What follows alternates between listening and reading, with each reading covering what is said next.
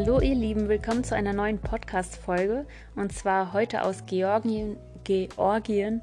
Wir haben Dienstag, den 7. Juni und morgen vor einer Woche sind wir ähm, ja, in Georgien angekommen und befinden uns mittlerweile am Fuße des großen Kaukasusgebirges. Georgien ist ja kein besonders großes Land im Vergleich zu Deutschland. Es ist ungefähr so groß wie Bayern, sogar ein bisschen kleiner. Und im Norden gibt es dann den großen Kaukasus, im Süden den kleinen Kaukasus im Westen das Schwarze Meer und im Osten grenzt es an Russland und Aserbaidschan. Und wir sind jetzt die letzten Tage quasi am Schwarzen Meer im Westen entlang gefahren ähm, in den Norden und sind jetzt genau am Fuße des Kaukasusgebirges. Und das ist auch so der Plan für die nächsten Tage, dass wir dann in den großen Kaukasus reinfahren und als erstes ähm, die etwas touristische Stadt Mestia besuchen werden. Heute erzähle ich euch, wie unsere letzten Tage in der Türkei verlaufen sind, wie unser Grenzübergang war und ähm, ja, wie unser Start in unserem elften Land der Radreise so gelaufen ist. Dazu möchte ich euch erstmal ähm, zwei Fragen nochmal beantworten, die im Community-Bereich gestellt wurden. Und zwar war die erste Frage, wie lange ist das Visum für die Türkei noch gültig? Ähm, ja, wir hatten kein Visum für die Türkei, weil man als Deutscher 90 Tage visumfrei in der Türkei reisen darf. Das heißt ungefähr drei Monate. Und wir sind am 70. Tag ausgereist. Das heißt, wir hätten auch noch 20 Tage länger bleiben können.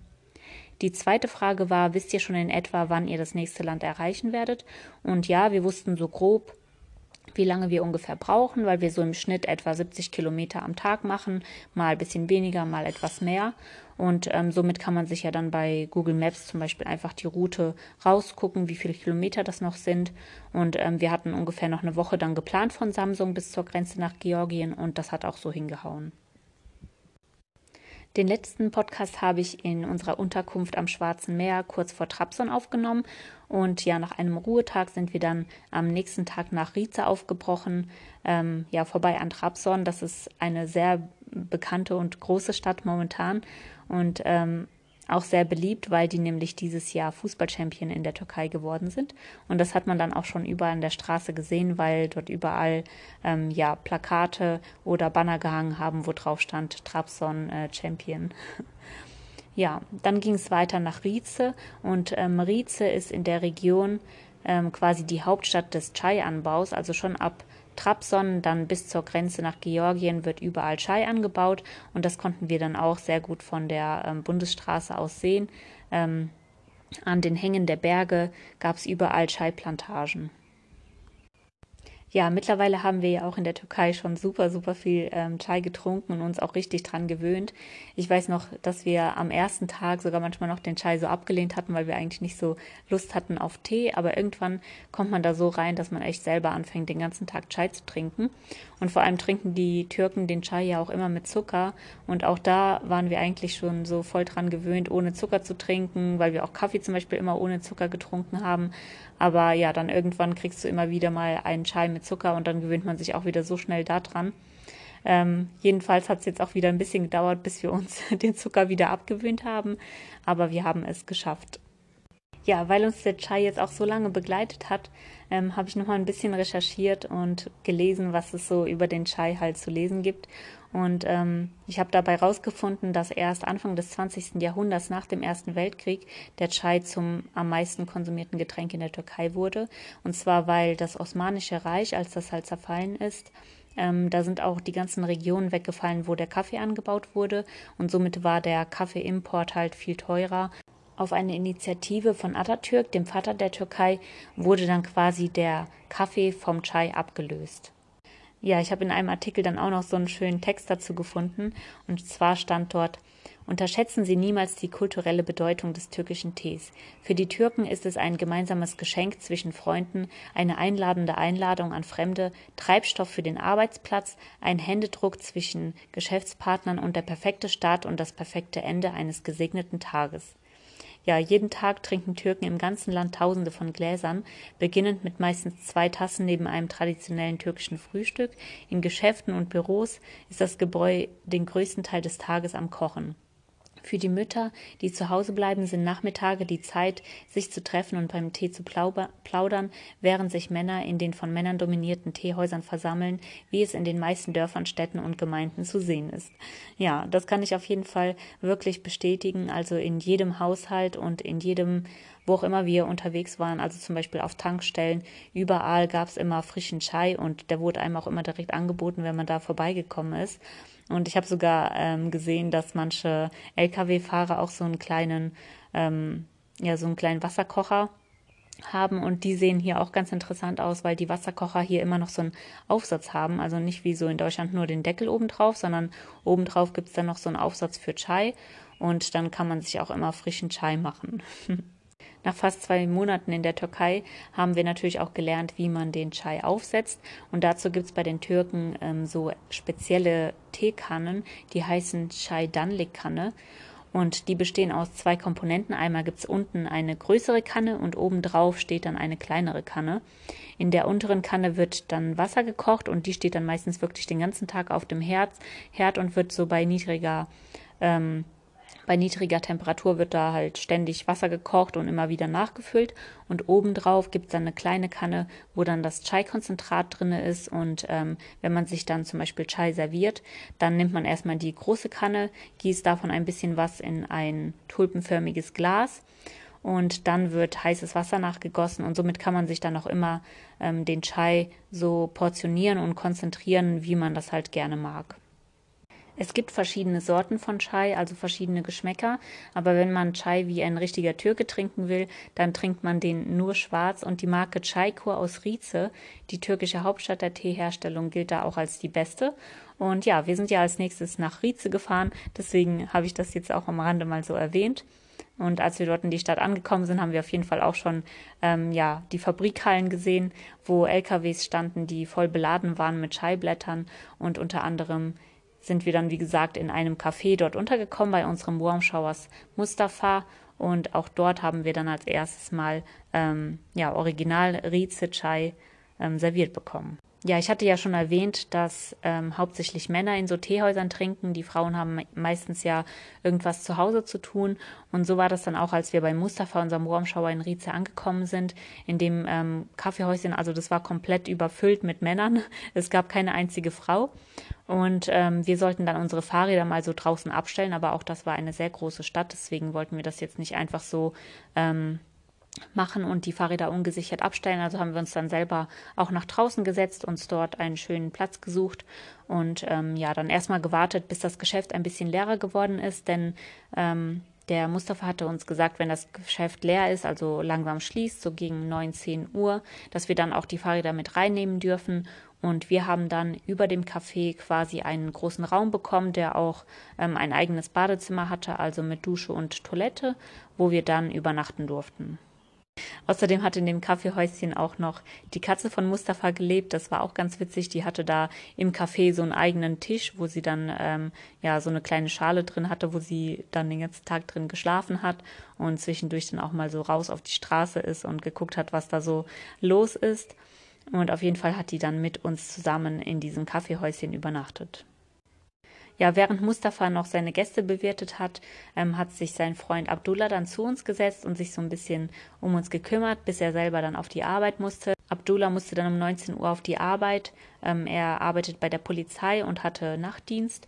Und das war auch noch ganz witzig, als nämlich dann das Geschäft schon so geschlossen hatte. Also wir hatten ähm, unsere Fahrräder schon drin und es war keiner mehr da. Mustafa hatte sich dann auch schon verabschiedet. Dann kam ähm, Abdullah nochmal vorbei in seiner Polizeiuniform und ähm, ja, ist dann einfach bei uns angehalten, nochmal so reingekommen, hat sich nochmal so ein bisschen zu uns gesetzt, gefragt, ob wir noch irgendwas brauchen. Und ähm, als er sich dann verabschiedet hat, weil er von seinem Kollegen gerufen wurde, hat er bei uns sein Handy liegen gelassen.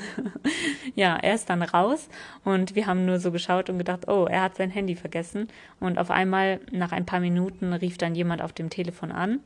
Und wir haben uns dann erst nicht getraut, dran zu gehen, weil wir gedacht haben, ja, okay, wir können ja nicht auf Türkisch antworten, aber wir haben uns dann auch gedacht, dass wahrscheinlich ähm, Abdullah selber sein Handy sucht und deswegen anruft. Also sind wir dann doch dran gegangen und er hat uns dann gesagt, dass er in ein paar Minuten vorbeikommt, um es abzuholen. Das war auf jeden Fall auch ein richtig ähm, witziges Erlebnis, einfach weil ja, wir einfach so mit einem Polizeikommissar so im Dienst, ähm, ja, am Abend da noch so gesessen haben, der uns ein paar Geschichten erzählt hat und ähm, der dann letztendlich auch im Dienst dann noch sein Handy bei uns vergessen hat. Am nächsten Tag beim Frühstück sind dann auch nochmal Abdullah und Mustafa zu uns ähm, hinzugekommen und äh, haben sich so ein bisschen mit uns ausgetauscht, haben gefragt, wo wir denn als nächstes hinfahren. Und unser nächstes Ziel war zu Mura zu fahren. Das ist auch ein ganz bekannter Warmshower. Ähm, den kennen auch viele Leute außerhalb von Warmshowers, weil er auch viele ähm, ja, Reisende, die zum Beispiel per Anhalter reisen, bei sich aufnimmt. Und wir haben halt erzählt, dass wir ihn angeschrieben haben, aber bis dahin noch keine Antwort hatten. Ähm, daraufhin hat uns dann Mustafa, weil er auch mit Murat befreundet ist, seine Handynummer noch gegeben und auch noch einen weiteren Kontakt, falls Murat halt nicht zu Hause ist, dass wir dann ähm, ja in der nächsten Stadt auch einen Ansprechpartner haben, bei dem wir dann bleiben können. Also auch super lieb. Bevor wir weitergefahren sind, haben wir dann also Murat nochmal per WhatsApp geschrieben und auf der Hälfte der Strecke ungefähr haben wir dann auch eine Antwort von ihm bekommen, dass wir vorbeikommen dürfen. Wir wollten dann ein bisschen pausieren und sind von der Straße so runtergekommen, über einen Bordstein geklettert und dann ähm, abseits auf eine Tankstelle gefahren und haben uns dann auch extra hinter das Tankstellengebäude so ein bisschen versteckt, damit wir halt in Ruhe pausieren können, dort die Toiletten nutzen können und so weiter und dann halt ähm, weiterfahren können. Und an diesem Tag war es schon extrem schwül und sehr, sehr warm. Und ich weiß noch, dass ich unterwegs halt an so mehreren Läden, äh, Märkten sind wir vorbeigefahren, da lagen immer so schöne pralle Melonen draußen. Und ich habe mir dann schon so gedacht, oh, wie schade, dass wir nicht so eine riesengroße Melone ähm, mittransportieren können, weil die so schwer sind und ähm, wie gerne würde ich jetzt eine Melone essen. Und als wir dann auf dieser Tankstelle angekommen sind, das war total witzig, da ähm, haben wir uns dann hinten hinter dem Gebäude, wie gesagt, hingestellt und auf einmal kam ein freundlicher älterer Herr und hat uns zwei riesengroße Melonen gebracht für Henry und mich. Die haben wir dann auf jeden Fall gegessen. Und in der Zwischenzeit hatte Murat dann auch nochmal gefragt, wo wir ungefähr sind. Ich habe ihm dann ähm, den Ort genannt, also dass wir kurz vor diesem Ort sind. Und ähm, dann kam nochmal der Tankwart, der uns die Melone gebracht hat und hat uns so nach vorne gerufen und einen Platz gezeigt, der halt im Schatten liegt, hat uns dann auch nochmal Chai angeboten und wir sind dann mit den Fahrrädern zu diesem Schattenplatz gefahren. Und als ich gerade mein Fahrrad so an der Wand abgestellt habe, höre ich auf einmal, wie jemand äh, meine Stimme, also wie jemand meinen Namen sagt, aber eine Stimme, die ich nicht kannte. Also ähm, ich drehe mich dann um und auf einmal steht ein türkischer Mann vor mir, der halt meinen Namen kennt. Und ja, dann hat sich herausgestellt, dass das Murat war. Der war nämlich gerade zufällig auch mit dem Auto von Trabzon auf dem Weg nach Hause. Und ähm, ich weiß nicht, woher der genau wusste, dass wir auf dieser Tankstelle sind. Das war wahrscheinlich schon eher ein Zufall. Aber er hat uns auf jeden Fall dann entdeckt, uns zwei Radfahrer, und ist auf uns zugekommen und hat gesagt, ah, äh, Monika, bist du das? Also, ne, ich hatte mich ja natürlich vorgestellt, wer ich bin und so. Und ähm, dann haben wir uns kurz mit ihm auch nochmal hingesetzt, Chai getrunken und halt gesagt, dass wir ungefähr in zwei Stunden mit dem Fahrrad dann bei ihm ankommen werden. Er hat dann auf jeden Fall ähm, gesagt, ja, alles klar. Ähm, ich bereite mich dann schon mal auf euch vor. Also halt, ähm, er wollte uns dann auch ein Abendessen vorbereiten und somit sind wir dann weitergefahren zu seinem Häuschen am Meer. Murat lebt in der Nähe von Ahavi, ungefähr zwei Kilometer vor der Stadt hat er ein selbstgebautes Häuschen am Meer und dort empfängt er, wie ich schon erzählt habe, ganz viele Reisende, auch ähm, Leute, die per Anhalter reisen. Und immer wenn jemand auch dort auf der Straße einfach vorbeifährt, zum Beispiel mit den Fahrrädern, dann lädt er viele Leute einfach zu sich nach Hause ein und dann kann man bei ihm übernachten oder sich halt einfach ein bisschen ausruhen. Ja, das war auf jeden Fall auch ein super interessantes Erlebnis, ähm, Murat zu besuchen, denn ähm, ja, gerade wenn man da so ein bisschen mehr Zeit verbringt, ähm, dann fragt man sich auch natürlich, wie ist das gekommen, dass er dort halt so alleine am Meer lebt. Aber er hatte eine eher komplizierte Vergangenheit und hat gesagt, dass im Prinzip das Häuschen am Meer ihn so gerettet hat.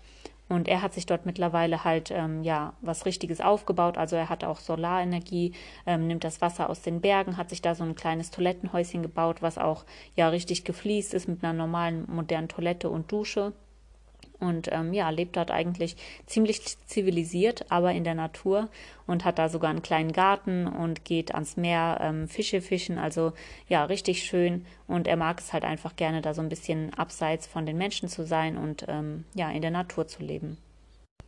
Bei ihm haben wir dann also in seinem kleinen Häuschen übernachtet. Das ist auch gar nicht so groß. Ähm, er hat da auf jeden Fall ja, so Couch-ähnliche ähm, Sitzmöglichkeiten, auf denen man dann halt auch schlafen konnte. Und somit haben wir dort übernachtet und sind am nächsten Morgen dann nach einem Frühstück, das wir draußen hatten, ähm, dann weitergefahren. Ja, der nächste Tag war richtig schön sonnig und wir waren ziemlich motiviert. Die ähm, Grenze war noch ungefähr 30 Kilometer entfernt. Und ja, wir haben uns an dem Tag gedacht, dass wir es mal wieder drauf ankommen lassen. Ähm, es heißt bei vielen Grenzen, dass man einen PCR-Test mitbringen soll. Und ähm, ja, da das ja momentan alles ein bisschen lockerer geworden ist in fast allen Ländern, die ganzen Maßnahmen so ähm, abgeschafft wurden, haben wir gedacht, dass wir es an dem Tag auf jeden Fall auch nochmal riskieren. Denn ja, im Notfall 30 Kilometer können wir auch nochmal zurückfahren und äh, dann einen Test machen, wenn es nicht klappt. Wir sind also gestartet und es lief auch wieder ähm, ziemlich gut. Dort ist ja alles ähm, sehr flach und somit sind wir im Prinzip wirklich schnell dann die 30 Kilometer an die Grenze gerollt. Und als wir da angekommen sind, ähm, ja, sind wir als erstes dann an den türkischen Posten. Da hat auch alles super gut geklappt. Also wir sind ganz normal dann durchgewunken worden. Und als wir dann ähm, auf der georgischen Seite ankamen, hat uns ein Mann angehalten und hat uns dann in den äh, Passenger-Bereich, also ähm, quasi den Bereich für die Fußgänger geschickt, wo wir dann rein sind und unsere Fahrräder durchgerollt haben. Und als wir dann an dem ja, Grenzhäuschen angekommen sind, wo eine Dame saß, ähm, hat sie dann erstmal nach unseren Pässen gefragt. Die haben wir vorgezeigt und danach hat sie uns dann nach dem PCR-Test gefragt. ja, den hatten wir ja leider nicht dabei. Wir haben gehofft, dass sie dann irgendwie trotzdem eine Ausnahme für uns macht. Aber sie hat dann ja den Kollegen gerufen und der hat uns dann nochmal freundlich von dem ähm, Grenzposten weggeholt, hat dann nochmal ein ernstes Wörtchen mit uns gesprochen. Also der hat wirklich ähm, versucht, uns so ein bisschen Angst zu machen sogar und hat dann gesagt, ja, ihr kommt hier nicht rein, geht äh, zurück zum Krankenhaus nach Hoppa, macht euch einen Test und dann könnt ihr wiederkommen. Somit, ja, sind wir dann etwas entrüstet wieder zurück, aber es war ja noch früh am Tag, also wir hatten, glaube ich, gerade mal 13 Uhr, also haben wir gedacht, okay, kein Problem, dann fahren wir halt zurück, machen heute noch den Test.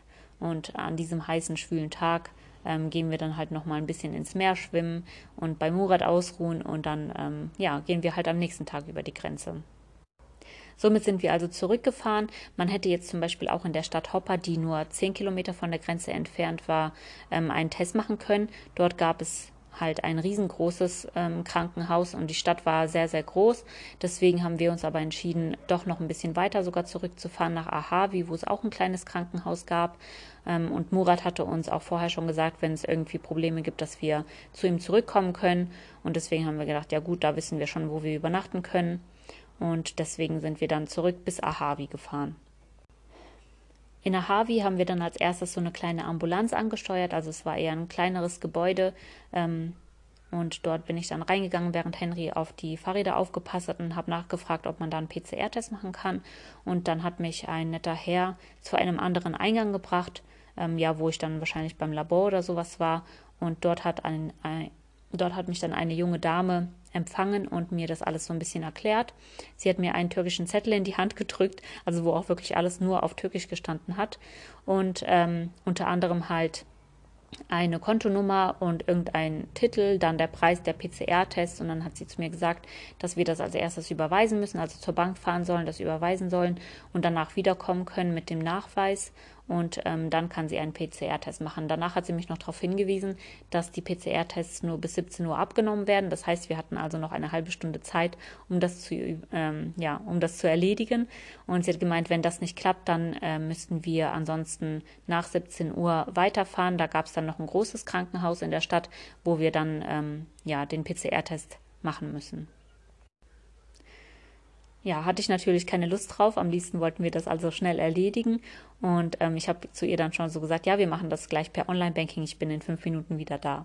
Und ähm, ja, dann bin ich wieder zu Henry zurück. Und wir haben es tatsächlich erstmal versucht, übers Handy dann äh, per Online-Banking das zu überweisen. Aber das Handy, also die App hat dann gesagt, dass äh, sie möchte, dass man das auf dem Browser macht. Also haben wir dann zum Glück ähm, ja alle unsere Sachen noch bei uns dabei gehabt. Dann hat Henry den Laptop rausgeholt und wir haben das versucht per Laptop zu überweisen. Also alle Daten eingegeben, irgendwie so halbwegs über Google Translate irgendwie diesen Text auf den Zettel da übersetzt, damit wir das gescheit machen können. Und nach dem ersten Versuch hat es nicht geklappt. Da haben wir dann ähm, ja festgestellt, dass es halt Inlands- und Auslandsüberweisungen gibt. Dann mussten wir also nochmal eine neue Überweisung machen als Auslandsüberweisung. Und die Auslandsüberweisungen sind ein bisschen komplizierter. Da muss man nämlich dann auch noch die Adresse von dem ähm, Kontoinhaber angeben, wo man das halt hinüberweist. Das heißt, wir mussten dann per Google erst nochmal die Adresse vom Krankenhaus wieder raussuchen. Auf jeden Fall war das ein etwas kompliziertes Prozedere und ich glaube, so nach 20 oder 25 Minuten haben wir das dann endlich geschafft. Und ähm, ja, so haben wir es noch kurz vor fünf geschafft und ich bin zu der Dame dann nochmal zurückgelaufen, habe ihr das im Online-Banking gezeigt. Sie hat mein Handy abfotografiert als Nachweis, dass wir es überwiesen haben. Also auch so, ähm, keine Ahnung. Ich glaube, in Deutschland würde sowas nicht durchgehen. Auf jeden Fall ähm, hat sie dann alle unsere Daten aufgenommen und dann zwei PCR-Tests von uns abgenommen. Danach hat sie uns erklärt, dass wir auf die Ergebnisse ein bisschen länger warten müssen, und zwar 24 Stunden. Also in Griechenland hatten wir das ja ähm, schon mal gehabt, dass die Ergebnisse dann auch ähm, nach zwölf Stunden schon da waren. Aber sie hat uns erklärt, dass die am nächsten Tag um 16 Uhr oder 16.30 Uhr dann da sind und wir die abholen sollen und sie uns das dann alles ähm, ja, ausdrucken wird. Somit sind wir also zurück zu Murat gefahren, der ja dann noch ungefähr zwei Kilometer von uns entfernt war. Und ähm, Murat hatte in der Zwischenzeit auch nochmal so nach uns gefragt, ob alles geklappt hat und so. Und wir haben ihm dann schon erklärt, dass wir am Abend nochmal zu ihm zurückkehren werden. Als wir bei Murat angekommen sind, hat er uns dann auch irgendwann so gefragt, was wir eigentlich den ganzen Tag gemacht haben. Und dann haben wir erzählt, dass wir halt tatsächlich an der Grenze waren und ähm, ja, wegen dem PCR-Test dann nicht durchgelassen wurden. Und er hat uns dann gesagt, hey, ich habe euch doch gesagt, ihr braucht einen PCR-Test und so weiter. Und wir haben ihm dann halt erklärt, dass wir halt schon ein paar Länder passiert haben, ohne diesen Test zu bezahlen. Und das auch ganz gut geklappt hat, weil wir halt als Radfahrer einfach durchgewunken wurden. Das war zum Beispiel in Kroatien so, in ähm, Albanien und Letztendlich haben wir dann für Montenegro einen Test gemacht, aber auch da wurde nicht nach dem Test gefragt und wir wurden einfach durchgewunken. Und auch bei dem Übergang dann in die Türkei war das ja so, dass uns gesagt wurde, wir brauchen unbedingt einen PCR-Test. Und als wir dann in der Türkei waren, ähm, ja, hat keiner danach gefragt. Und natürlich, wenn das dann auch so viel kostet wie zum Beispiel in Griechenland, da waren das ja 47 Euro pro Test ähm, einfach mal 100 Euro hinblättern. Ähm, da denkt man sich natürlich auch, wenn jemand, ja, wenn das nicht mehr kontrolliert wird, dass man sich auch gerne das Geld spart. Auf jeden Fall, ja, haben wir es deswegen auch in Georgien versucht. Letztendlich war es in der Türkei dann auch gar nicht so teuer. Also da haben die PCR-Tests ähm, knapp 10 Euro gekostet, also insgesamt dann 20 Euro. Aber ja, ein Versuch war es wert. Ja, so haben wir noch einen schönen Abend bei Murat verbracht. Der hat uns noch ein paar schöne Geschichten erzählt. Ähm, unter anderem auch ein paar abenteuerliche Geschichten, die er mit Bären erlebt hat. Denn die Chai-Region ist ja auch ganz bekannt dafür, dass dort Bären leben, also vor allem in den Bergen. Und er hat erzählt, dass halt manchmal, ähm, ja, er lebt ja dort am Strand, dann gibt es die Bundesstraße und dann halt wieder diese Berge und manchmal sieht er da sogar, wie die Berge wie die Bären in den Bergen dort rumlaufen. Und unter anderem ist er auch selber ähm, Chai-Experte. Murat arbeitet für Chai-Kur, für diese berühmte Chai-Firma. Und er muss dann immer ähm, auswählen, welche LKWs die Firma halt annimmt. Also es kommen immer dann die ganzen Plantagenbauern mit ihren LKWs mit der Ernte an und fahren zu diesen ähm, ja, Firmen, stellen dann ihre Blätter vor und äh, der Murat entscheidet dann zum Beispiel unter anderem, ähm, ob das halt ja gute Blätter sind, wie die Qualität ist und entscheidet, ob die halt angenommen wird zur Weiterverarbeitung. In den Bergen, also dann schon ähm, hinter der Küste, ähm, gibt es auch super viele weitere Chai-Plantagen und dort leben auch ganz viele Bären. Und Murat hat uns erzählt, dass er auch hobbymäßig gerne ähm, jagen geht. Auf jeden Fall hat er uns da noch eine Geschichte erzählt, die uns auch richtig im Kopf geblieben ist. Und zwar ist er einmal jagen gewesen und hat dann aus der Ferne einen Bären abgeschossen, der halt schon so mittelgroß war. Und erst da hat er dann festgestellt, ähm, ja, dass der Bär nicht alleine war, sondern immer noch mit seiner Mama unterwegs ist. Und das ist ja super gefährlich bei den Bären. Also die Mamis, die passen ja super auf ihre kleinen Babys auf. Als die Mutter ihn dann entdeckt hat, ist sie direkt auf ihn zugelaufen und die waren noch ungefähr einen Kilometer entfernt und er hatte ein bisschen Probleme dann die Munition zu wechseln. Also das Gewehr war gerade leer geworden und hat sich dann bemüht, da irgendwie ähm, schnell noch die Patrone zu wechseln und das äh, Schießen hat dann irgendwie nicht geklappt. Bis er das rausgefunden hat, hat er sich wieder ähm, so aufgerichtet und gesehen, dass der Bär schon direkt vor ihm stand und hatte gar keine Zeit mehr richtig zu zielen. Also hat er einfach so aus der Schulter geschossen und dann noch gerade so ähm, ja die Mutter dann erschossen. Und sich somit gerettet. Also auf jeden Fall echt aber abenteuerliche Geschichten. Und er hat uns auch erzählt, dass er schon öfter mal Bären gesehen hat, die dann auch so am Abhang, wo er wohnt, halt ähm, an den Bergen da so rumgeklettert sind und es teilweise auch versucht haben, über die Straße zu kommen. Aber die ist ja sehr stark befahren und ähm, deswegen ja wurden die teilweise einfach von ähm, LKWs dann mitgenommen. Ja, wir wissen auch nicht ganz genau, warum er den einen kleinen Bären abgeschossen hat. Also wir haben auch vergessen, da so nachzufragen, weil ja, das macht ja eigentlich auch keinen Sinn, da einfach so Bären abzuschießen. Ich kann mir vorstellen, dass das vielleicht während der Chai-Ernte oder so war. Ähm, aber ja.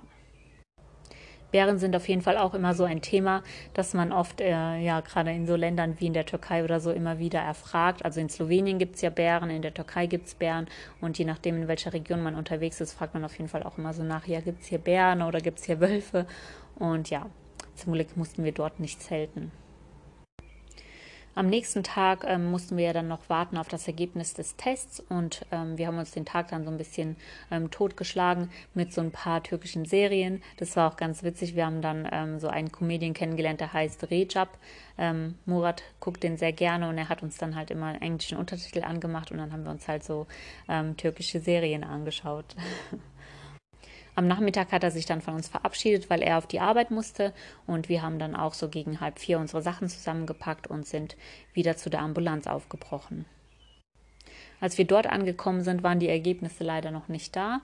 Aber ähm, ja, wir haben dann Bescheid gesagt, dass wir uns halt draußen hinsetzen und warten. Die hatten uns gesagt, ja, kommt nochmal um 16.30 Uhr rein, dann werden die bestimmt da sein. Aber ja, nach nur wenigen Minuten, ungefähr gegen ähm, kurz nach vier, ähm, kam dann eine Dame raus, die uns dann alle Zettel, also eine türkische und eine englische Version des PCR-Tests ausgedruckt hatte und uns eine schöne Weiterreise gewünscht hat. Und somit sind wir dann wieder aufgebrochen auf unsere 30 Kilometer Richtung ähm, georgischer Grenze. Ja, Richtung Grenze ähm, gibt es dann noch ein Phänomen, das wir beobachtet haben, und zwar stehen dort super viele LKWs. Also schon 20 Kilometer vor der Grenze ähm, stehen da einfach ähm, auf den Seitenstreifen ganz, ganz, ganz viele LKWs und die werden halt wirklich extrem durchgescannt und nicht einfach in Georgien reingelassen und deswegen dauert es manchmal tagelang, bis die dann halt ähm, ja ins Land reingelassen werden. Somit sind wir also an ganz vielen ähm, LKWs dann wieder vorbeigefahren, wie auch am Tag vorher schon. Ähm, dort gibt es auch ganz viele Tunnel, aber zum Glück war der Verkehr dort etwas ruhiger. Also die LKWs standen ja alle am Rand und auf der Straße war wirklich nicht viel los. Und somit sind wir dann durch ganz viele Tunnel wieder entlang bis zur georgischen Grenze gefahren. Als wir dort angekommen sind, war es dann wieder auf der türkischen Seite ganz locker. Ähm, ein Mann hat uns kurz angehalten und noch fotografiert. Das ist übrigens auch so ein Phänomen, was ganz bestimmt nicht äh, offiziell ist. Ähm, ab und zu an der Grenze, also wir hatten das jetzt schon ein paar Mal, dass uns dann irgendein Mann in ähm, Uniform anhält, ähm, ein Foto von uns schießt und das war bestimmt eher mit dem privaten Handy und ähm, ja, uns dann halt weiter winkt oder sagt, wohin wir als nächstes sollen. Und auch da war das halt so, dass uns weitergewunken hat und gezeigt hat, wo wir als nächstes hin müssen. Und als wir dann ähm, durch waren, sind wir diesmal nicht in den Passenger-Bereich, also da hat uns zum Glück keiner abgefangen, sondern wir sind dann halt auch, wo die Autos über die Grenze fahren, mit den Fahrrädern hingefahren. Da hat uns dann ein georgischer Mann angehalten, der war auch ziemlich ernst. Also ähm, das haben wir eigentlich auch selten erlebt. An der georgischen Grenze waren die so sehr, sehr ernst und haben so versucht, halt ihre Macht so ein bisschen zu demonstrieren und ähm, haben ja dann ganz viele Fragen gestellt, so wo kommt ihr her und dies, das. Und ähm, dann hat er uns auf jeden Fall auch nach den PCR-Tests gefragt. Wir haben die natürlich dann vorbildlich vorgelegt.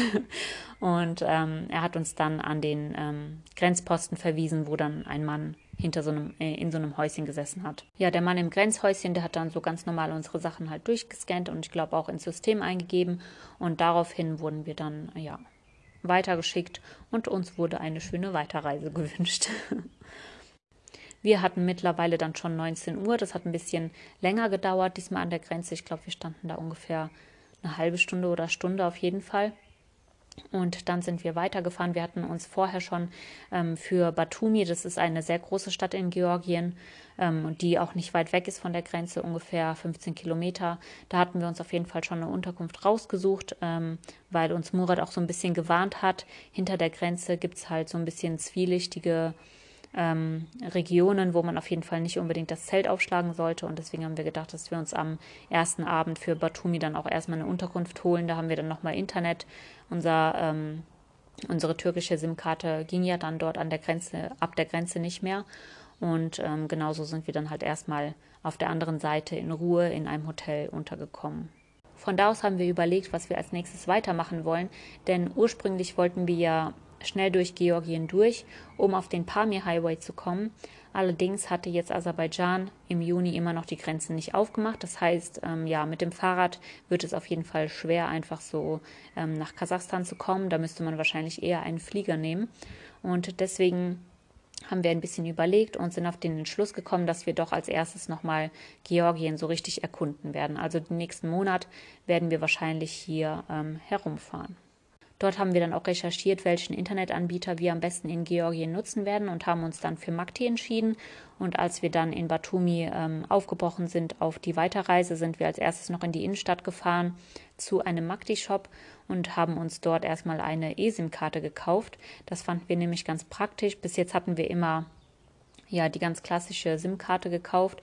Und in der Türkei war das aber das erste Mal, dass wir zum Beispiel nur ein Internetpaket hatten.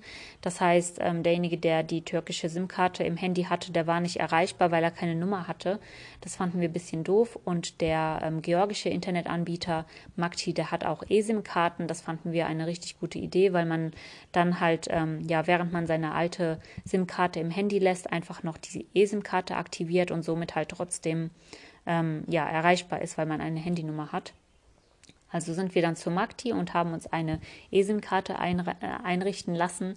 Und während ich dann draußen vor dem Shop mit den Fahrrädern gewartet habe, kam Henry dann irgendwann raus und ähm, ja, hat mich so angelacht und gesagt, haha, ich habe das sogar auf Russisch gemacht. Und das fand ich ganz witzig, weil ähm, ja, Henry ähm, ist auch mit der russischen Sprache aufgewachsen wie ich, aber in seiner Familie wurde das nicht so viel gesprochen wie bei uns.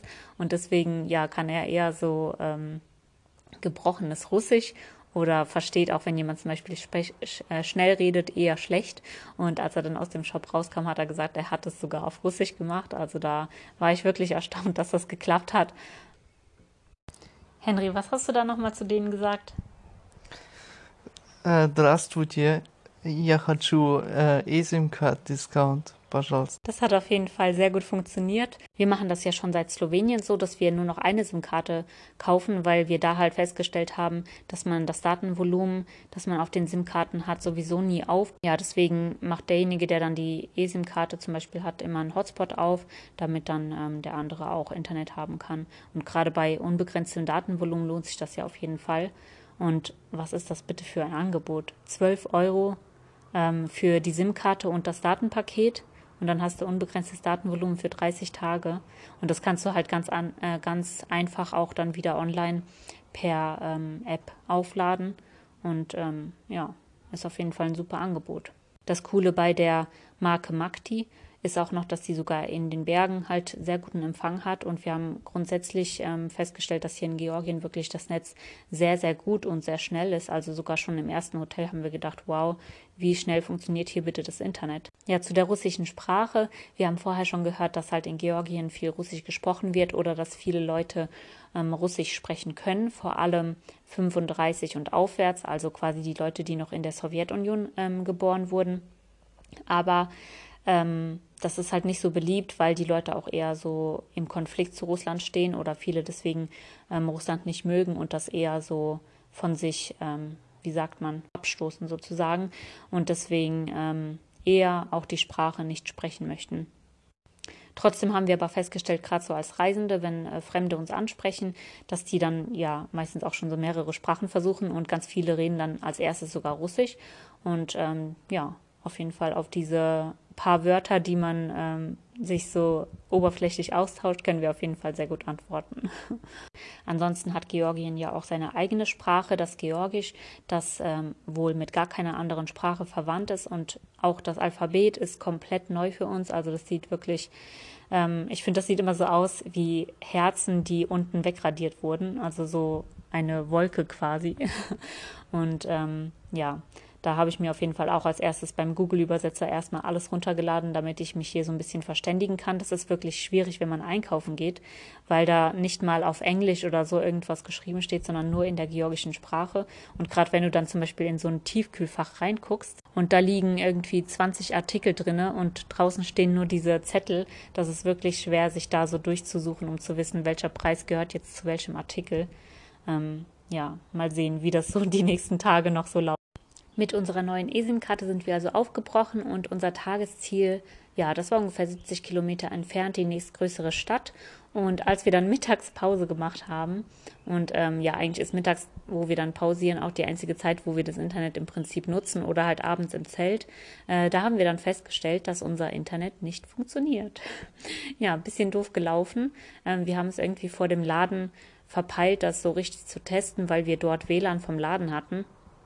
Und ähm, deswegen haben wir dann überlegt, was wir machen. Wir hatten mittlerweile Samstagnachmittag und sonntags ja schließen ja zumindest ähm, so offizielle Geschäfte. Supermärkte haben meistens noch auf, aber so offizielle Geschäfte sind sonntags doch in den meisten Ländern zu.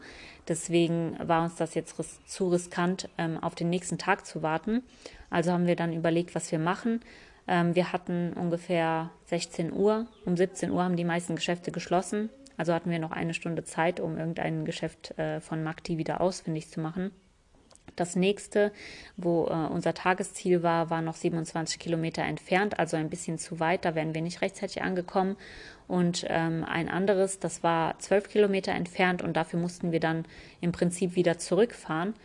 Aber das war es uns dann wert. Also sind wir wieder 12 Kilometer zurückgefahren zur letzten Stadt, wo wir dann ähm, den Magdi-Laden aufgesucht haben. Ja, als wir angekommen sind, war der Laden nicht da, ähm, wo es bei Google markiert war. Also haben wir da erstmal gestoppt und ja, standen dann so ein bisschen fragend auf der Straße. Und ein netter Herr ist dann im Auto angehalten und hat uns dann auch direkt so auf Russisch gefragt, ob wir irgendwie Hilfe brauchen. Und ähm, daraufhin haben wir ihm halt erzählt, dass wir den Magdi-Shop suchen. Und er hat uns kurz den Weg beschrieben. Und dann sind wir ein bisschen weiter noch in die Stadt rein, ungefähr zwei Kilometer gefahren, wo wir ihn dann tatsächlich kurz vor Feierabend gefunden haben. Die Frauen waren natürlich nicht sehr glücklich darüber, dass wir da noch reingetanzt, äh, dass wir da noch reingetanzt sind im letzten Moment. Ähm, die haben aber im System halt nachgeschaut, haben gesagt, eigentlich müsste alles bei euch funktionieren. Ähm, hier ist alles freigeschaltet und so weiter.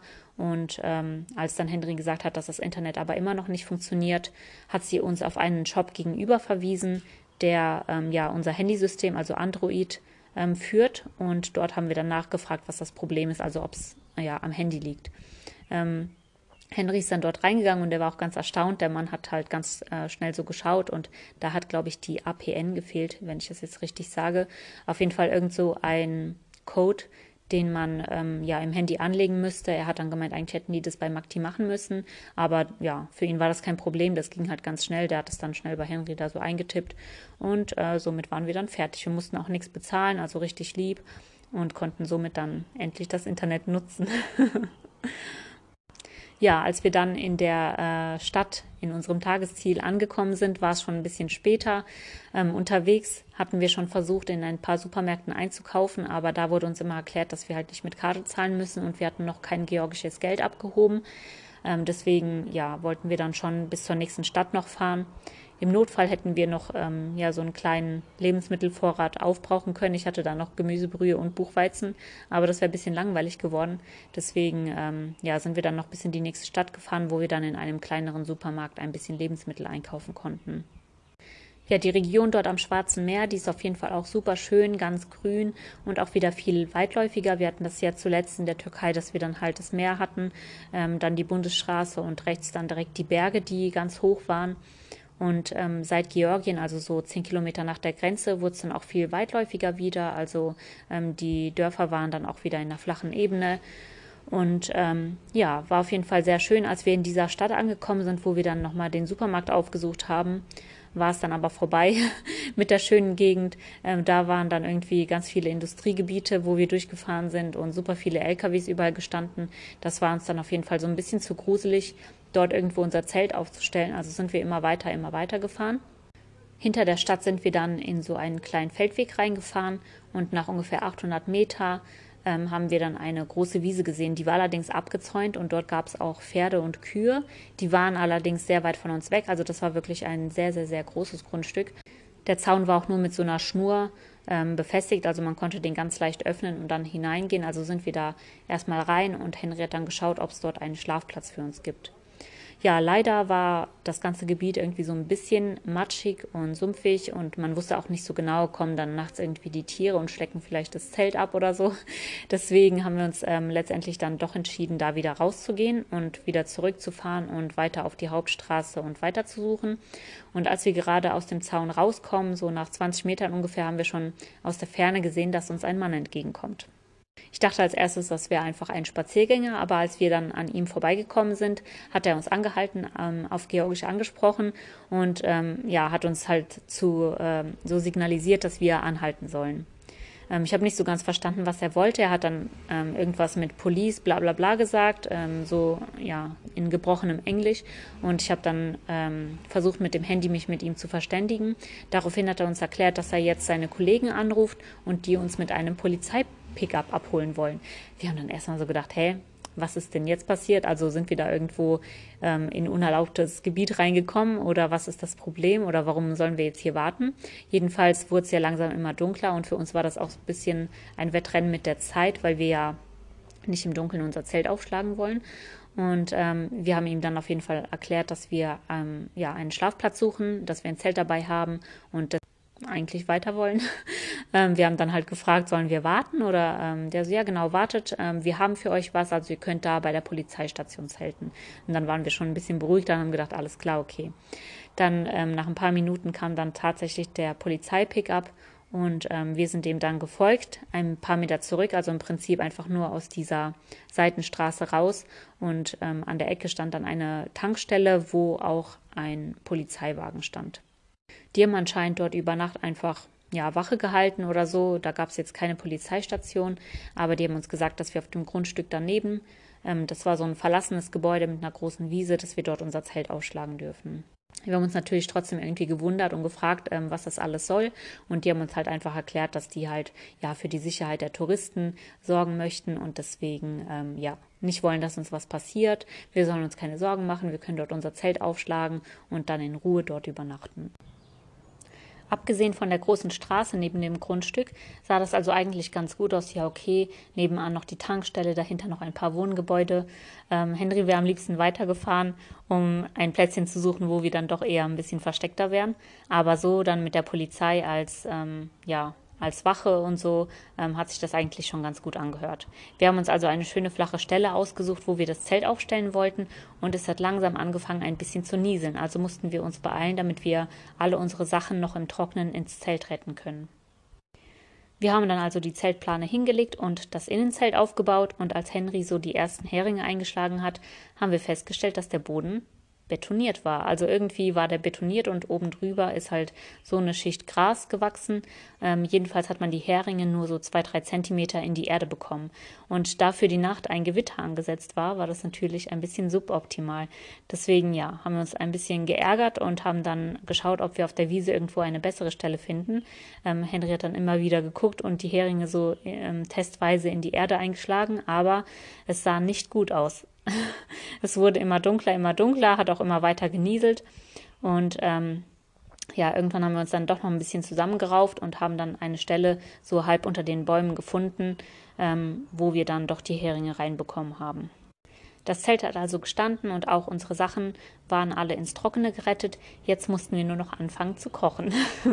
ja, es war zum Glück etwas wärmer und der Regen wurde auch nicht stärker, also es hat weiterhin nur so genieselt und deswegen haben wir dann halt so im Nieselregen angefangen zu kochen.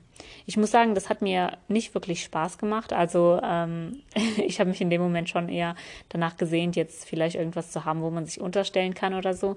Aber ähm, ja, es war jetzt auch nicht so schlimm, dass man es nicht hätte aushalten können. Also wir haben dann wirklich im Nieselregen einfach da gesessen, gekocht und auch gegessen, uns sogar noch so ein bisschen abgeduscht und ähm, sind dann ins Zelt gehüpft. Und als wir dann im Zelt angekommen sind und dann da gelegen haben, schön sauber und trocken, ähm, hat es dann richtig angefangen zu regnen. Also da waren wir dann doch ganz froh, dass wir es geschafft haben, uns vor der Nässe zu retten. Ja, mittlerweile war es schon ziemlich dunkel geworden. Also hier geht die Sonne jetzt ungefähr um 9 Uhr unter und ähm, wir hatten dann halt schon gegessen und so weiter. Das heißt, ja, ich glaube, es war schon 11 Uhr. Komischerweise wurde es auf der Straße nicht ruhiger. Also eigentlich ist es ja meistens so, dass Straßen dann nachts irgendwie nicht so viel befahren sind. Und was hier auch noch ein sehr großes Problem in Georgien ist, sind die Hunde. Und zwar gibt es hier nicht diese typisch großen Schäferhunde wie in der Türkei, sondern ganz viele kleine kläffende Hunde, also alle möglichen Sorten. Und die sieht man einfach überall. Also gerade so an Tankstellen, nachts tümmeln sich echt mega viele Hunde. Und auch dort um uns herum waren bestimmt fünf, sechs, sieben Hunde, die man die ganze Zeit gehört hat und die immer wieder halt total laut ausgerastet sind. Ja, wir haben trotzdem versucht, ein bisschen zu schlafen. Ähm, das ähm, Unwetter war auch etwas lauter, also gerade am Anfang hat es dann nicht so geklappt und wir haben dann halt so im Zelt gelegen und haben auch so ein bisschen die Blitze bewundert. Also immer wieder wurde es dann richtig hell. Man hat so das Gefühl gehabt, man wird fotografiert, aber das waren wahrscheinlich eher Blitze. Und ähm, dann hat man immer wieder den Donner gehört und ähm, ja, irgendwann ist man mal so zwischendurch eingenickt, aber dann gingen auf einmal wieder die Hunde los, dann ging auf einmal wieder die Straße los. Ich weiß nicht, sogar um zwei Uhr nachts sind so viele LKWs und andere Fahrzeuge da gefahren. Also keine Ahnung, was das für eine Straße war. Den ganzen Tag vorher waren wir nicht auf einer, ähm, waren wir nicht auf einer so viel befahrenen Straße. Und das war jetzt auch keine große Bundesstraße, das ging halt eher so aus dem Ort raus. Und ja, deswegen war das schon ein bisschen verwunderlich. Wir haben also eher sehr unruhig geschlafen, wenn wir überhaupt eingeschlafen sind. Und irgendwann um 4 Uhr ähm, haben wir ein ganz komisches Geräusch gehört und haben schon gedacht, das hört sich so an, als ob hier jemand auf der Wiese rumläuft. Ich habe dann auf jeden Fall ähm, meine Seite des Zeltes geöffnet, weil sich das so angehört hat, als ob es bei mir auf der Seite wäre. Und da haben wir drei große Kühe entdeckt. ja, ich weiß nicht, wer da auf einmal die Kühe auf das Grundstück gelassen hat. Das war nämlich ähm, ja eigentlich auch abgezäunt und es gab eine Mauer drumherum. Aber wir hatten auf einmal Kühe um uns herum. Und ja, zwei haben dort gelegen und so geschlafen. Und die dritte Kuh, die ist halt schön so immer wieder dann äh, in der Nähe von den Fahrrädern da rumgelaufen und hat halt nach Gras gesucht und das gefressen.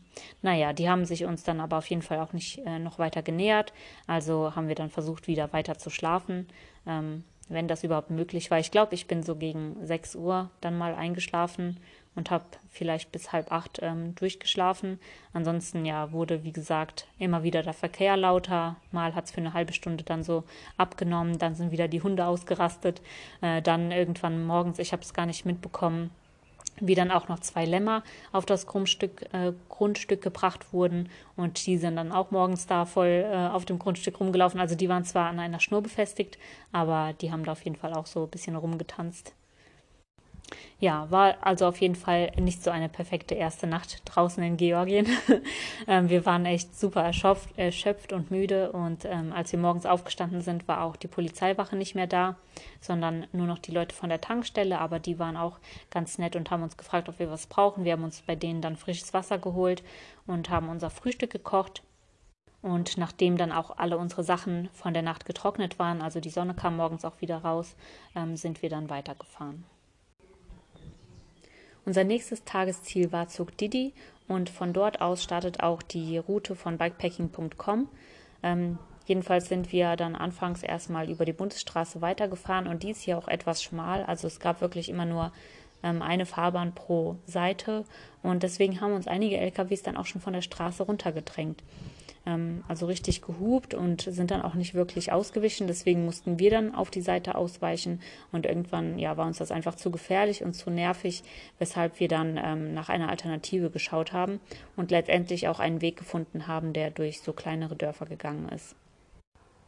Das war auch richtig spannend. Da konnten wir dann mal sehen, ähm, wie die Georgen hier so in kleineren Orten leben. Und ähm, die haben auf jeden Fall immer sehr große Grundstücke. Ähm, insgesamt ist hier die Gegend noch sehr, sehr flach. Also es gibt keine Hügel, Berge oder irgendwas, sondern ähm, wirklich die ganze Gegend ist total flach. Aber die Leute haben super große Grundstücke mit eigenen Gärten, mit Selbstanbau. Ähm, außerdem haben sie ähm, Tiere, also Kühe, Schweine laufen hier ganz normal auf der Straße rum. Auch Hühner sieht man immer wieder. Und ähm, die Gebäude sind auch super groß. Also die meisten Gebäude bestehen aus zwei Etagen und ähm, ja, sind im Prinzip ein riesengroßes Quadrat. Jedenfalls war es ziemlich spannend, so den ganzen Tag über dann diese Häuser zu beobachten. Und die Dörfer hier sind dann auch so richtige Dörfer. Also es gibt keine Industrie, es gibt keine Supermärkte. Ab und zu gibt es mal so einen kleinen Kiosk, wo dann halt ja die nötigsten Sachen verkauft werden. Aber ansonsten gibt es wirklich nur Wohnhäuser entlang der Straßen. Und ähm, das war auf jeden Fall richtig interessant so anzusehen. Was mir dann auch irgendwann aufgefallen ist, sind die Friedhöfe, denn die sehen hier ein bisschen sonderbar aus. Ähm, jedes Grab ist abgezäunt. Ähm, manchmal gibt es dann auch zwei Gräber ähm, zwischen den Zäunen und auf diesen kleinen Grundstücken sozusagen stehen dann auch oft Tische und sogar Flaschen, also mit Raki oder Cola oder ähm, einen Teller mit irgendwelchen Bonbons oder so.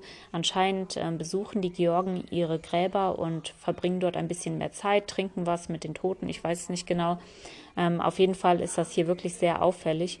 Ähm, beim ersten Grab habe ich noch gedacht, das wäre vielleicht nur hier so, aber mittlerweile sind wir an ganz vielen Orten schon vorbeigefahren und ja, jeder, jeder Friedhof sieht hier so aus. Manchmal sind die Gräber sogar total geschmückt. Ich habe bei manchen gesehen, dass sie da sogar eine Überdachung gebaut haben, dass ähm, kleine Bäume gepflanzt sind. Also es ist wirklich wie schon so ein kleiner Schrebergarten, nur dass da halt auch noch ein Grab äh, mit dabei ist. Ja, da wir die Nacht zuvor ähm, kaum bis gar nicht geschlafen hatten, wollten wir uns dann in Zug Didi eine Unterkunft nehmen. Und diesmal haben wir uns auch getraut, ein bisschen etwas Einheimisches zu holen. Also hier gibt es wirklich Unterkünfte jeder Preisklasse. Ähm, die günstigsten fangen so bei 8 Euro an, das heißt also 4 Euro pro Person. Und ähm, oft sind das dann einfach so Gästehäuser, wo private Personen ihr riesengroßes Haus halt zur Verfügung stellen und dann die oberen Räume zum Beispiel als Gästezimmer ähm, vermieten. Wir haben gedacht, wir probieren das auf jeden Fall mal aus bei Booking.com und so konnte man schon so die Bilder sehen und die Einrichtung war schon sehr altmodisch und äh, sehr rustikal. Aber wir haben gedacht, wir können uns das ja auf jeden Fall mal anschauen und wenn wir uns dort nicht wohlfühlen, uns immer noch entscheiden, ähm, ja, etwas anderes zu buchen. Somit haben wir also eine Unterkunft angefahren und sind dann ähm, vor einem Metallzaun angekommen, den wir als erstes gar nicht öffnen konnten, weil der irgendwie schon so verrostet war. Aber ein äh, ja, freundlicher Nachbar ist dann zu uns gekommen und hat uns dann die Tür geöffnet, wo wir dann eintreten konnten. Ja, eine ähm, georgische Dame hat uns dann empfangen, hat uns auch dann äh, gebeten, direkt schon mal ins Grundstück reinzukommen, die Fahrräder dort abzustellen und hat dann mit uns erstmal so alles geklärt. Ähm, ich bin mit ihr ins Gebäude reingegangen, habe mir die Zimmer angesehen und habe sie dann auch direkt beim Betreten gefragt, ob wir die Fahrräder reinnehmen dürfen, äh, woraufhin sie gesagt hat, ja klar. Also sie hat mit mir auf Englisch gesprochen und ähm, ja, nachdem ich mir dann die Schlafzimmer angesehen hatte, die auch zumindest sauber ausgesehen haben, wenn auch die Einrichtung total zusammengewürfelt und ähm, eher altmodisch war, ähm, haben wir uns also entschieden, dass wir dort eine Nacht ähm, übernachten werden. Die Frau hat auch noch angeboten, dass sie uns Abendessen kochen kann oder Frühstück zur Verfügung stellen kann. Und ja, da sie das äh, ja so ganz überzeugend gemacht hat, also sie hat gesagt, ich kann, ich kann euch was kochen und ich mache das auch so äh, ganz lecker, zum Beispiel mit Kachapuri, das ist hier so ein Brot, das ganz bekannt ist. Ähm, dann mache ich euch ein richtig gutes Abendessen. Ähm, das kostet dann so und so viel. Und ja, damit wir dann ja nicht zu viel Geld bezahlen, wir hatten ja auch Essen dabei, haben wir dann gesagt, dass wir uns für das Abendessen entscheiden und Frühstück dann halt selber machen. Nachdem wir uns schon eingerichtet hatten, also unser ganzes Gepäck ins Zimmer gebracht haben und auch die Fahrräder im Gebäude ähm, reingebracht haben, kam die Dame nochmal hoch, um nach uns zu sehen. Und als sie die Fahrräder erblickt hat, war sie ganz entrüstet. Die hat mir dann versucht zu erklären, dass sie das falsch verstanden hätte. Ich habe ja direkt am Anfang extra gefragt, ob wir die Fahrräder mit reinnehmen wollen. Und sie ähm, hat dann von mir verlangt, dass ich nochmal einen Aufpreis für die Fahrräder bezahle. Ja, ich habe das nicht so ganz eingesehen, weil wir das bis jetzt wirklich noch nie machen mussten. Also selbst in einem Hotel mussten wir nie nie einen Aufpreis für die Fahrräder bezahlen. Und die Räumlichkeiten, die waren super groß. Also es war jetzt auch nicht so, als ob die mitten im Weg gestanden haben. Und dazu kommt auch, dass wir wirklich vorsichtig sind. Wenn wir die Fahrräder irgendwo reinnehmen, gucken wir, dass wir die nicht auf den Teppichboden stellen. Ähm, ja, abgesehen davon achten wir natürlich auch darauf, dass die Fahrräder zum Beispiel trocken sind. An dem Tag ähm, hat es ja nicht geregnet, also hat es gepasst. Und wenn wir die an die Wand abstellen müssen, nehmen wir immer ein Stück Stoff oder Zewa, dass wirklich keine schwarzen Streifen irgendwie verbleiben oder so. Und ja, sie hat dann so ein bisschen mit mir hin und her diskutiert, hat gesagt, dass Leute, äh, dass die Gäste zum Beispiel auch für Hunde einen Aufpreis bezahlen müssen und so weiter. Ja, mir hat das auf jeden Fall gar nicht gefallen, weil es ähm, auch so ein bisschen rüberkam, als ob sie das jetzt nur machen wollte, weil sie noch ein bisschen Geld aus uns ziehen kann. Und ähm, ja, mich hat das ein bisschen geärgert. Wir kamen nämlich auch dorthin ähm, ohne eine Buchung. Also ich hatte die Adresse bei booking.com rausgesucht. Ich weiß ja mittlerweile auch, dass die Leute sich zum Beispiel freuen, wenn man nicht über die Online-Plattform bucht, weil die dann auch noch mal ein bisschen Gebühren sparen können. Und ähm, am Anfang hatte sie sich auch äh, super darüber gefreut, dass wir halt nicht online gebucht hatten. Und ähm, ja, somit hatte sie schon ein paar Euro an uns gespart. Außerdem hat sie uns ja ein Abendessen angeboten, was ich auch bezahlt habe. Und auch der Preis war ja schon eher hoch. Also damit hätte man auch im Restaurant essen gehen können. Und äh, das habe ich eigentlich auch eher so ihr zuliebe gemacht, weil die uns das halt so höflich angeboten hat und dann auch wirklich gesagt hat, ja, ich kann euch wirklich da richtig gut bekochen und euch da was Leckeres machen. Ähm, ich mache das gerne. Und deswegen, ja, kam mir das ziemlich dreist vor, dass sie dann extra für die Fahrräder halt nochmal Geld verlangt hat. Auf jeden Fall ähm, ist sie dann mit mir so verblieben, dass ich halt mit Henry sprechen werde und ihr das noch mitteile. Und mit Henry haben wir dann besprochen, wenn sie das nochmal verlangt, also dass wir ähm, extra Geld bezahlen müssen, äh, dass wir dann die Fahrräder wieder raustragen. Wir hatten vorher schon ausgemacht, dass wir um 19 Uhr Abendessen möchten und ähm, sie hatte uns dann draußen auf der Terrasse einen Tisch gedeckt und hat dann aber auch gar nicht mehr so viel mit uns geredet. Also man hat dann gemerkt, dass schon irgendwie was in der Luft hing und ähm, auch während dem Essen hat sie nicht nach uns geschaut. Und erst als wir den Tisch wieder verlassen haben, ähm, ist sie nach draußen gekommen, um den Tisch wieder abzuräumen. Wir haben dann eigentlich gedacht, dass wir jetzt so das ganze Gebäude für uns alleine haben, aber nach dem Abendessen, also am späten Abend, irgendwann gegen 8, 9 Uhr, kam dann noch eine Gruppe junger Georgen, die auch noch in dem Gästehaus eingecheckt haben und zwei weitere Zimmer belegt haben. Die waren aber richtig cool. Äh, die haben uns auch direkt zu sich an den Tisch eingeladen, haben dort ähm, Bier getrunken und ein paar Snacks gesnackt. Und mit denen haben wir uns dann auch so ein bisschen ausgetauscht. Die haben uns gefragt, was wir gerne in Georgien sehen wollen. Und als sie unsere Route gesehen haben, haben die auf jeden Fall gesagt, dass die richtig gut ist und wir da wirklich einiges zu sehen bekommen. Haben uns natürlich drüber gefreut, weil ja, wir haben die Route ja nicht selber geplant und äh, deswegen freuen wir uns auf jeden Fall schon jetzt ähm, auf das, was uns noch erwartet. Die Besitzerin vom Gästehaus hat sich an dem Abend dann nicht mehr bei uns blicken lassen. Ähm, das war für uns dann irgendwie eine blöde Situation, weil wir uns die ganze Zeit so ein bisschen in der Schwebe gefühlt haben, weil das ja nicht ähm, ja, so zu Ende ausgesprochen war. Und auch aus dem früh zu Bett gehen ist nichts geworden, weil wir uns halt dann ja am Abend äh, so gut mit den Georgen verstanden haben und dann wirklich auch erst gegen ein oder zwei Uhr im Bett waren. Am nächsten Morgen haben wir dann auf der Terrasse unser Frühstück gekocht, also Haferflocken gemacht und auch Kaffee gekocht.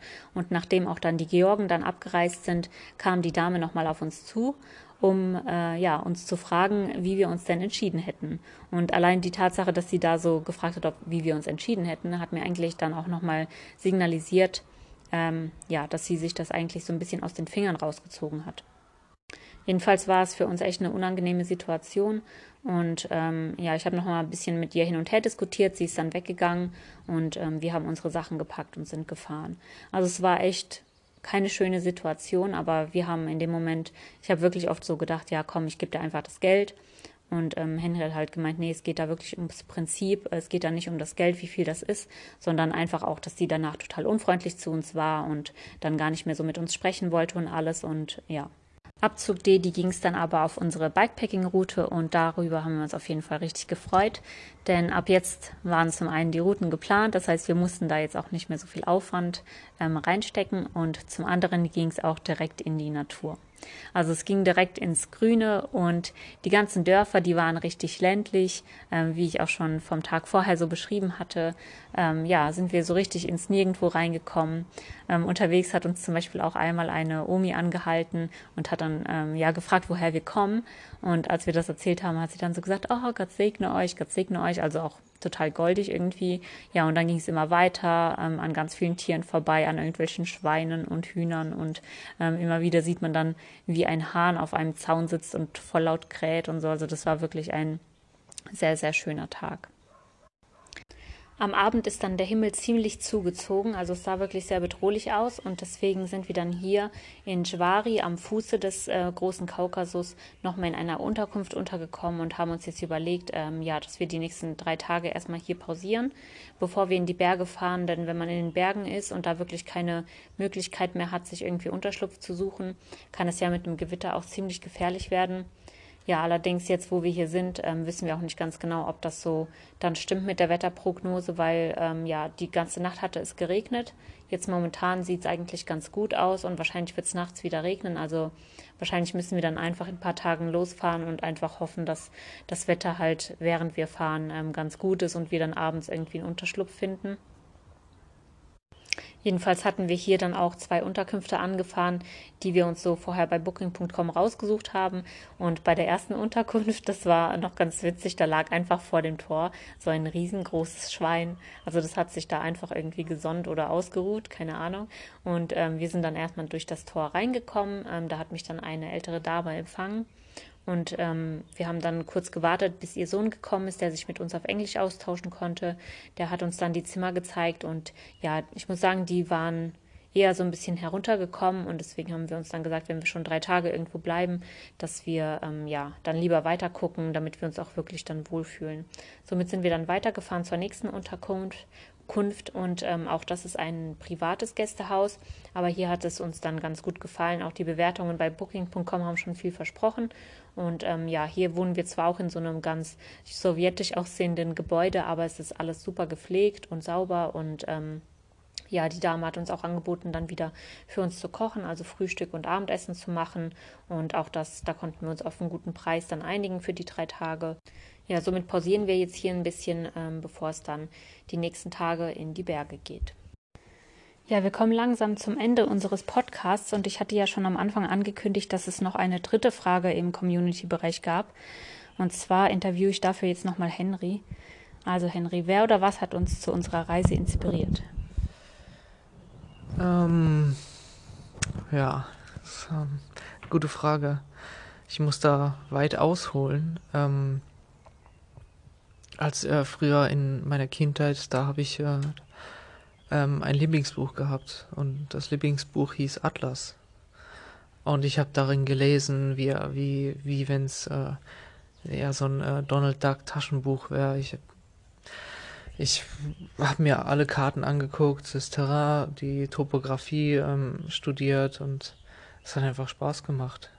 Und das, da war ich, äh, da war ich ziemlich jung. Das da war ich in der ersten, zweiten Klasse oder so. Ja, so um den Dreh. Also mich hat es immer interessiert, was da draußen passiert und ähm, ja, wie die Welt draußen aussieht.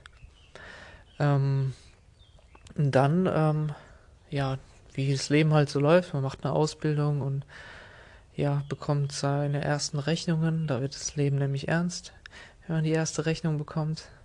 Bei mir war es die Handyrechnung. O2. Ja, ähm, ja, ähm, hm, was wollte ich sagen? Ah ja, genau, dann habe ich 2015 habe ich den, äh, bin ich den Jakobsweg gelaufen. Ähm, das war auch eine tolle Erfahrung und ist auch ähm, jetzt, jetzt, äh, wenn man äh, die Radreise macht, im Nachhinein doch äh, hat es doch viele Ähnlichkeiten zu einer Radreise. Also man ist auch selbstständig unterwegs und man hat alle, alle seine Sachen ähm, dabei, trägt sie. Und ja. Und dann äh, habe ich, habe ich irgendwann ein Jahr später, das war 2016, habe ich dann einen auf, oder 2017, habe ich dann einen auf YouTube gesehen. Der hieß äh, Samuel on Tour. Das war so ein 21-jähriger junger Kerl. Und dann war der 18. Nach dem Abi hat er das, glaube ich, gemacht. Und er ist da einfach mit dem Fahrrad nach Indien gefahren. Oder sogar weiter, glaube ich. Naja, auf jeden Fall, ähm, ja, das hat mich fasziniert. Dass äh, so ein junger Kerl einfach alle Sachen auf sein Fahrrad genommen hat und dann losgefahren ist. Und damit bin ich das erste Mal in Kontakt gekommen ähm, wahrscheinlich auch ähm, ja wegen dem YouTube-Algorithmus. Also der wusste schon nach was mich so interessiert, welche Themen und dann hat er mir das da einfach vorgeschlagen. Hm, vielleicht ist eine Radreise was für dich. Und äh, ja, dann habe ich den gefunden. Und dann habe ich mich immer mehr äh, für das Thema interessiert und äh, ja, das hat natürlich neue Möglichkeiten eröffnet, wie man günstig reisen kann und äh, die ganze Welt sehen kann. Ähm, habe zu der Zeit studiert und das dann auch immer wieder beiseite gelegt. Ähm, aber immer so im, ja, so alle, alle paar Monate habe ich dann trotzdem wieder reingeschaut und den, ähm, äh, die Videos vom Samuel gesehen und ich fand es, äh, fand es immer faszinierend und so eine innere Stimme hat in mir gesagt, komm, du willst es auch, äh, Ja. Also die, die Reise hat quasi mich gerufen. Ähm, ja, das ist jetzt zu poetisch. okay. Ja, dann, ähm, äh, das war dann 2019. Da habe ich, äh, da habe ich dann, äh, habe ich dann dich gefragt, ja? Anselm. Ah, genau. Das, ähm, dann habe ich noch äh, den Anselm entdeckt. Anselm Panke, das ist ein, auch ein junger Kerl, der ähm, mit dem Fahrrad drei Jahre unterwegs war. Äh, das erste Jahr ist er, hat er Afrika komplett durchquert, von Süd nach Nord, und dann ist er weiter nach Asien, Australien und so weiter. Und der hatte, ähm, wo habe ich denn den zum ersten Mal entdeckt? Ah ja, bei irgendeiner Podcast-Show habe ich, äh, habe ich, ähm, habe ich ihn entdeckt. Ja, und dann, äh, wie es der Zufall so wollte, hat er einen, ähm, also der, der kam dann nach Hause und hat dann so ähm, Vorträge gemacht in Kinosälen und der hatte auch einen Film rausgebracht. Der Film heißt Allein anderswo in Afrika. Den gibt's auf Netflix und den kann ich auch wärmstens empfehlen. War eine große Inspiration und ähm, wie der Zufall es so wollte, hat er dann einen Auftritt in dem im Limburger Hofer äh, Kinosaal gemacht. Also Limburger Hof, da das ist die kleine Stadt, in der wir gelebt haben. Ja, und dann haben wir den live gesehen und sein Fahrrad und ja, das war das war auch ein das war auch mal ein Erlebnis. In dem Minikino nebenan. Ne? Ja, sehr eindrucksvoll. Also das nochmal live zu erleben und ich kann mich noch erinnern, dann, als wir dann, als wir dann abends nach Hause gegangen sind in unsere Wohnung, da bin ich auf dem Balkon und vom Balkon aus konnte man den Kinosaal sehen. Und dann habe ich, äh, habe ich noch zu dir gesagt, guck mal, da vorne war, da vorne, äh, da vorne ist Afrika oder so. Wie mhm. habe ich es gesagt? Ähm, ja, da vorne war Afrika. Also er war in Afrika und hat, hat alles gesehen und er war im Kinosaal und für mich war das so, als ob Afrika zu uns gekommen ist. Oder so. Ja. Ja, auch zu poetisch jetzt. naja. Und dann, äh, ja, dann, dann war die Idee nicht mehr zu bremsen. Also, es, ähm, ich würde diese Reise antreten. Und äh, dann habe ich ähm, habe ich gedacht, ja, warum machen wir das eigentlich nicht zu zweit? Ähm, also es war für mich äh, keine Option, jetzt ähm, alleine loszugehen und der, die Moni dann ähm, zurückzulassen. Und deswegen habe ich sie dann gefragt, ähm, ob sie mitreisen will. Genau, so viel zur Inspiration. Aber wie gesagt, das hat, äh, das hat alles ähm, so stückweise angefangen. Das kam so schleichend ins Leben. Ähm, das hat eigentlich, wenn man so zurückdenkt, das hat ganz früh angefangen. Und ja, jetzt sind wir. Zusammengepuzzelt. Ja, genau. Auch unsere gemeinsamen Urlaube haben sich mit der Zeit immer mehr in Richtung Outdoor verändert. Erst haben wir im Urlaub angefangen, Apartments zu mieten, wo wir uns zum Beispiel selbst verpflegt haben oder von wo aus wir am Ende sogar ja kaum noch in der Unterkunft waren und das nur so als Homebase genutzt haben und dann mit dem Mietwagen die Gegend und verschiedene Strände erkundet haben. Ähm, 2019 haben wir eine Radreise gemacht und 2020 dann einen Roadtrip, wo wir ähm, ja auch mit Zelt und Kocher unterwegs waren und dann auf Campingplätzen oder an Stränden übernachtet haben. Die langen Autofahrten waren aber nicht so cool. Ähm, die sportliche Herausforderung bzw. einfach die Bewegung draußen auf dem Fahrrad hat uns da schon mehr zugesagt. Ja, und äh, eine Frage, die noch darauf folgte, war, wie lange habt ihr Pläne geschmiedet, bis es endgültig feststand, den Plan in die Tat umzusetzen, zum Beispiel auf Ausstattung und Strecke?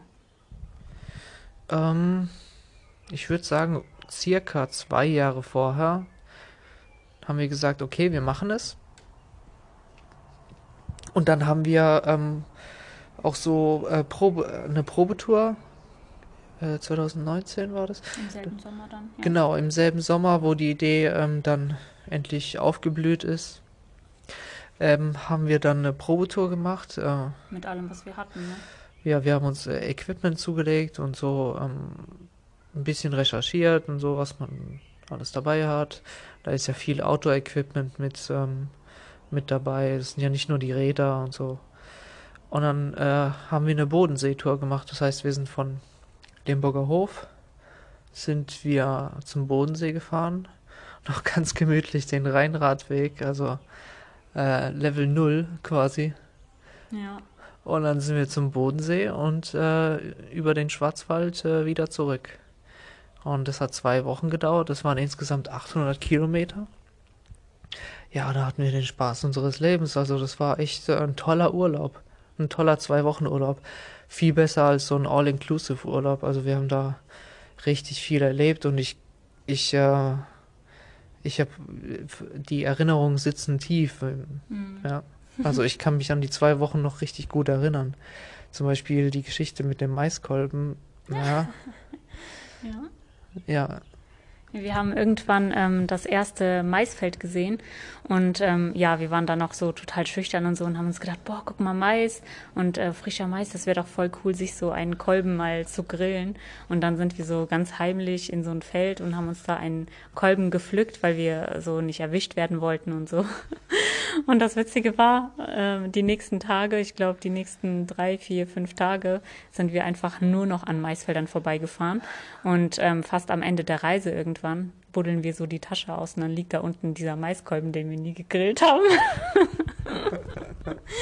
ja.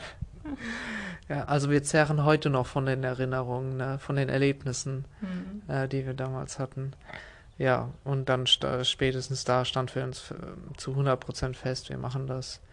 Und dann hat man so, ja, so langsam, aber sicher hat man dann ähm, ja, sich Ausrüstung gesammelt, ähm, Fahrräder sich ähm, zugelegt und im Groben und Ganzen würde ich sagen, die Vorbereitung, die lief zwei Jahre. Ähm, und dem Ende hingegen natürlich äh, viel, viel intensiver als ähm, zu Beginn. Aber so zwei Jahre. Mhm. Ja, so ein Dreivierteljahr vorher ungefähr haben wir uns einen großen Kalender gemacht, wo wir dann schon die wichtigsten Sachen halt ähm, draufgeschrieben haben, die auch so ein zeitliches Limit haben. Also zum Beispiel, dass man den Job rechtzeitig kündigt, die Wohnung rechtzeitig und alle möglichen Verträge, die man hat.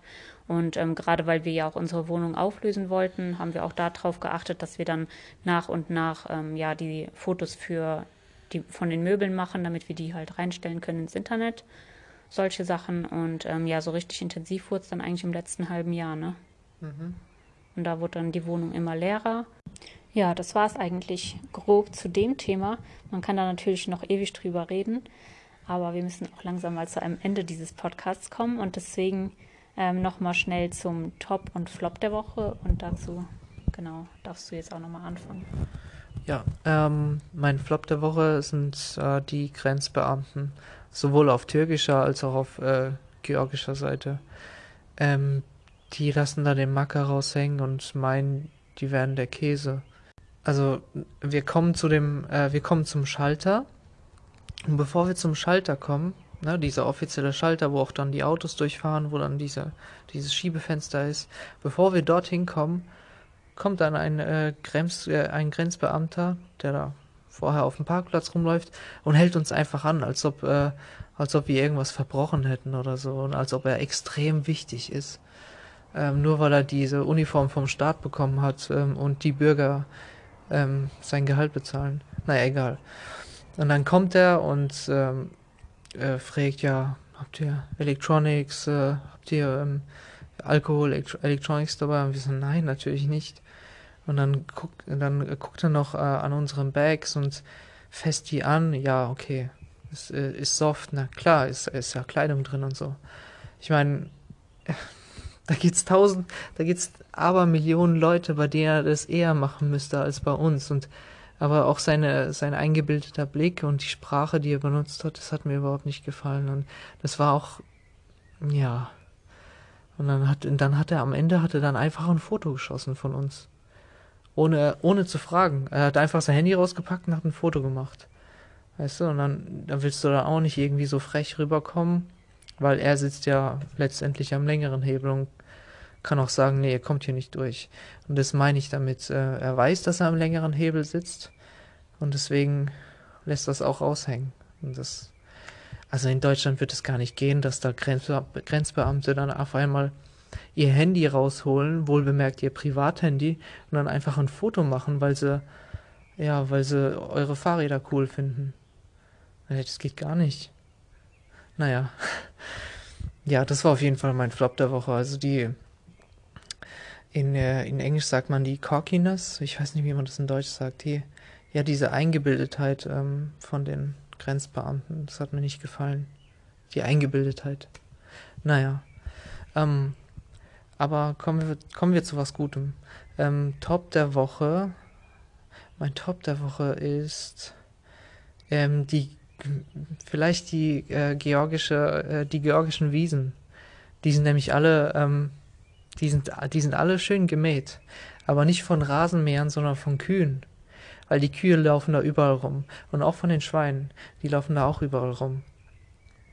Ähm, jede, also es gibt keine, es gibt äh, keine Wiesen mit, äh, mit hohen Grashelmen. Helmen? Okay. Ja, die sind alle kahl gefressen. Also perfekt, so wie, fast so wie in Wimbledon auf dem Tennisfeld. Also die sind richtig, also Wildcamping in Georgien ist, ist ein Traum, muss man schon sagen. Wenn man nicht in einen Kuhfladen tritt. Ja, wenn man nicht in einen Kuhfladen tritt, genau. Okay. Ja, mein Flop der Woche war auf jeden Fall der Campingplatz, den, den uns die Polizisten zugewiesen haben. Ähm, der sah ja am Anfang erstmal so ziemlich gut aus und dann auch so mit äh, den Polizisten als Bewachung quasi und der schönen flachen Wiese. Und letztendlich hat sich das ja echt so als Horrornacht dann rausgestellt, in der man gar nicht geschlafen hat. Ähm, da habe ich übrigens noch ein Detail vergessen zu erzählen. Und zwar hatten wir auch irgendwann in der Nacht, ich glaube so drei Uhr, ähm, hat sich das angehört, als ob ein Hund direkt vor unserem Zelt steht und der hat so richtig laut gebellt. Also wir haben da, wir waren da ja schon einfach nur noch müde, wir haben da gar nicht rausgeschaut, aber der hat einfach nur das Zelt so dumm angebellt und irgendwann, ja, ist er dann verschwunden. Ein weiterer Flop ist dann ja auch das mit der Unterkunft hier. Das Wetter ist echt einfach gut geworden. Also es hat wirklich nur nachts geregnet und die Sonne ist einfach tagsüber richtig gut rausgekommen. Ähm, aber auf der anderen Seite ist es auch mein Top der Woche, denn ja, die Unterkunft hier, ähm, hier wohnt eine damalige Deutschlehrerin mit ihrem Mann, der Ingenieur ist. Und ähm, ja, mit denen können wir uns auf jeden Fall auf Deutsch unterhalten. Die sprechen echt richtig gut. Und ähm, zum anderen hat auch einfach die Unterkunft echt ein richtig cooles Flair ähm, mit diesen antiken Möbeln und so weiter. Und ja, wir fühlen uns auf jeden Fall hier richtig wohl. Und ich bin auch froh, dass ich jetzt die Zeit hatte, ähm, ja, mir so viel Zeit für den Podcast zu nehmen. Der ist ja jetzt echt super lang geworden. Und ja, deswegen ist es auch gleichzeitig mein Top der Woche. Ich beende somit ähm, den heutigen Podcast. Vielen Dank nochmal an die Fragesteller und ganz liebe Grüße. Ähm, das waren echt coole Fragen. Und ja, dann bis zum nächsten Mal. Drückt uns die Daumen, dass wir in den Bergen gutes Wetter haben. Ciao.